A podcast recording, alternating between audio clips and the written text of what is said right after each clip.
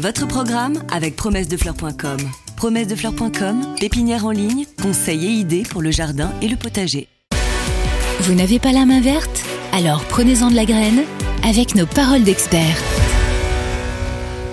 Alors mes amis, nous allons parler d'une chose très importante pour les jardins, du moins en France, parce que on est vraiment les adeptes de pour vivre heureux, vivons cachés, donc à savoir les haies. Mais on va essayer de vous parler de ce qu'on appelle les haies biofonctionnelles, c'est-à-dire des haies écologiques et avec une vocation de durabilité, c'est-à-dire de faire des haies qui vont servir à quelque chose et pas simplement à vous fermer votre jardin, même si ça le fait quand même déjà. Donc, au départ, une haie dans un jardin, à quoi ça sert? À plein de choses. Oui. Ah, bah, dessus. là. J'ai vraiment euh, des aides aujourd'hui. Une autre question, Patrick. Stimule vraiment. Eh ben, ça sert, euh, c'est vrai, comme tu l'as dit, à se, à se protéger, euh, c'est vrai, euh, des, des regards, ça c'est évident. Mais en même temps, c'est un peu dommage de pas en profiter pour, pour déjà en profiter nous, si on peut récolter euh, des fruits dedans, des petits fruits, en profiter pour apporter de la biodiversité dans notre jardin, et puis euh, servir aussi de gîte et de couvert aux oiseaux, aux insectes et même aux petites musaraignes qui crapahutent euh, un peu Et puis partout. dans, dans l'utilité, ça sert aussi à protéger peut-être du vent, euh, des excès du vent. Donc euh, la haie, elle a, elle a aussi un côté particulièrement pratique. Oui. Exactement, vous avez tout dit. Bon, le vent, le bruit aussi dans certains cas. Et puis, bon, les- contre les intrusions, évidemment. Donc là, on a vraiment fait l'ensemble de ce que l'on pouvait imaginer pour la haie. Et Isabelle l'a très bien dit. L'idée de planter une haie, c'est pas simplement pour nous faire plaisir à nous, mais c'est pour l'intégrer dans un concept écologique. C'est-à-dire que, au départ, elle ne doit pas être constituée que d'une seule espèce. Ah là là. Et, et- et là, ça a été de la folie dans les années 80 avec entre Même avant, le tuya. avant, Oui, ça a même commencé avant, dans les années ouais. 60. Et avec en particulier le tuya, et c'était la monoculture avec tout ce que ça implique. La monoculture est- peut être excessivement dangereuse, même pour la plante qu'on a installée. Bah, et surtout, ça peut tout pour mourir, peut, peut mourir d'un coup s'il y a une maladie. Allez hop, tout Voilà. part à la poubelle, quoi. C'est exactement ça. Donc le risque, par exemple, d'avoir euh, bah, sur les cyprès, par exemple, on a un corinéum qui vous ravage tout. euh, sur les tuyas, on a le bupreste qui fait un petit peu de ravage aussi. Mais l'intérêt aujourd'hui, c'est de jouer sur la biodiversité. C'est peut-être le grand mot, mais à partir du moment où on va mélanger les espèces, on va commencer donc à créer bah, des mini-écosystèmes. Alors, pour mélanger les espèces, il faut aussi avoir un autre regard. C'est-à-dire que d'habitude, on se dit une haie, il faut que ça soit un écran vert toute l'année. Donc on met que des persistants. Eh ben non. Alors quelle proportion vous mettriez, vous, persistants caducs Oh, alors, euh, un tiers. Moi, je vais te dire un tiers de persistance. Si vraiment j'ai besoin de, de- de masquer les choses, de, de masquer mon jardin, voire de me protéger du vent, allez, un tiers, parce qu'il y a aujourd'hui des, des- des variétés. Et puis même, je pourrais mettre du charmille, des charmilles avec les, les feuilles marcescentes qui vont rester encore un petit peu. Mais un tiers me paraît largement suffisant. euh, Alors un tiers, c'est la proportion qu'on met habituellement en campagne. ouais. Et en ville, on fait exactement l'inverse. On va mettre deux tiers de persistants et un tiers de. Ça, parce- on se cache plus en ville, peut-être? On n'est pas obligé. Non, mais c'est des proportions qui sont données en moyenne par rapport à ce que font les paysagistes euh, le plus souvent, parce que c'est vrai qu'en ville, on veut quand même avoir des écrans euh, où on masque, parce que le, le paysage n'est pas toujours génial non plus. Donc avoir Ah oui. quand même de la verdure en permanence, c'est ce qu'on essaye de faire quand on a une petite terrasse ou qu'on a un petit jardin. Alors, quelle est le- la différence qu'on pourrait avoir entre une haie bocagère et puis une haie libre?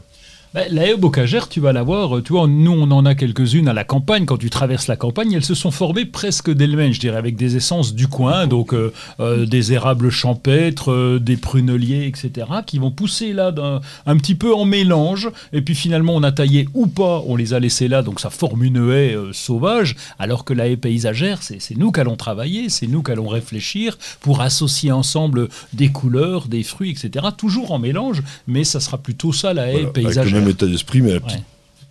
touche de, de l'homme. Alors, quels seraient vos arbres ou arbustes euh, favoris, euh, coup de cœur, pour mettre dans une haie euh, à vocation, en- encore une fois, biofonctionnelle, donc écologique? Alors moi, à la maison, j'ai des sureaux. Oui, ça c'est Voilà. grand déjà. Alors c'est grand, mais bon, je les recèpe. Ah, je, les- je leur coupe Ah carrément. Ah oui, moi je les coupe euh, tous les printemps. Ah, carrément, tous Ah les bah, ans. Carrément, tous les ans, parce qu'ils m'énervent, ils deviennent trop grands, ça m'agace, j'ai un petit jardin. Donc je les ratiboise à peu près à un mètre. hein, Ah oui, ça, euh, c'est pas recépé, ça. Oui, alors bon, je, les, je les recèpe euh, à ma façon. Pour moi, c'est recépé parce qu'ils sont déjà à 5 mètres de haut. Donc, euh, Explication.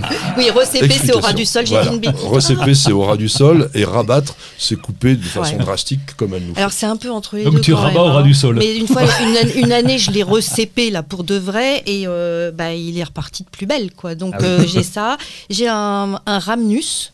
Ah oui, Euh, voilà, c'est un arbuste que j'aime bien, qui est panaché. La bourdaine. Euh, voilà, ça j'aime beaucoup. Euh, j'ai un ou deux lilas. J'ai, j'ai encore malheureusement un forsythia alors que je les déteste. mais Bah, c'est quand même déteste. sympa le forsythia, Ouais, c'est le premier à fleurir. du, du printemps. Voilà. Voilà, j'ai un cornus mâle. Ouais, masse, ouais. Mas, Cornus Mas. Euh, moi, en fait, j'ai pas respecté ce que tu disais, à savoir les deux tiers, un tiers. J'ai un peu planté en fonction des coups de cœur. Oui, euh, Et là, en fait, t'as que des caducs pour l'instant. Et j'ai du lierre. Ah oui. J'ai du lierre que j'ai installé à certains endroits parce que euh, c'est vrai que le, le feuillage, il fait comme des tuiles. Euh, il reste longtemps. Là, en ce moment, il y a toutes les abeilles qui sont dessus. Et puis, il y a des oiseaux qui viennent s'installer dedans. Ah. Alors donc, j'ai installé ça euh, un petit peu comme ça, et c'est vrai que j'ai pas beaucoup de persistants, euh, parce que dans un petit jardin, je trouve... euh, Enfin, moi, j'avais envie d'air, peut-être contrairement aux gens qui ont envie de, de s'enfermer. Moi, j'ai j'ai vraiment envie de, de- de respirer. Mais c'est vrai que j'ai vu du changement par rapport à avant, où il y avait des tuyas dans la- la- le Ah jardin oui. que j'ai acheté.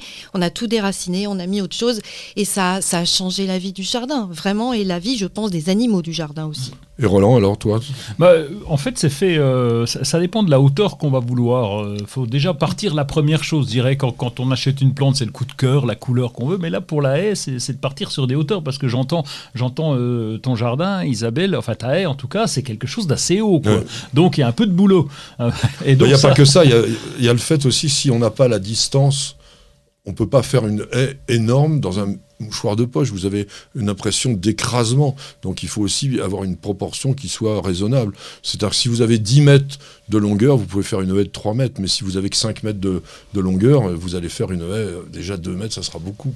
Voilà, c'est c'est à voir. Alors, sachez une chose au niveau de la prévention, c'est que une haie de 1 mètre de haut sur 60-80 cm de large, ça suffit déjà. La plupart des gens veulent quelque chose pour être infranchissable. Quand c'est assez large et un petit peu haut, ça devient déjà assez infranchissable. Alors après, vous pouvez mettre plein de trucs. hein, Oui. tous, euh, Y compris des grimpantes, c'est ce qu'on a fait chez Bah, nous. le on a, lierre. on- bah, voilà, le lierre, mais on a, on a mis, euh, vous savez, des panneaux bois, et puis en- entre chaque panneau bois, euh, un, un petit grillage. Enfin, c'est facile, c'est c'est du fer à béton euh, mis en, en travers, donc c'est c'est très rapide à faire, et chaque fois de la grimpante. Donc Alors ça quoi nous permet. comme grimpante? Oh ben on a mis de- des, des euh, zut. Chèvrefeuille on a mis chèvrefeuille, on a mis clématite, Clématite. on a mis rosier liane, mais là du coup maintenant il faut que je taille parce que ça prend vraiment de la puissant. place. Ouais, c'est trop puissant. Et puis aussi des, des lithium barbarium, des euh, Ah, goji. des goji. Des ouais. goji, là ça va Ouais. bien. Euh, un petit coup de taille au printemps parce que ça prend de l'ampleur et ça, ça y est, le tour est joué. Votre programme avec promessedefleurs.com. Promessedefleurs.com, pépinière en ligne, conseils et idées pour le jardin et le potager.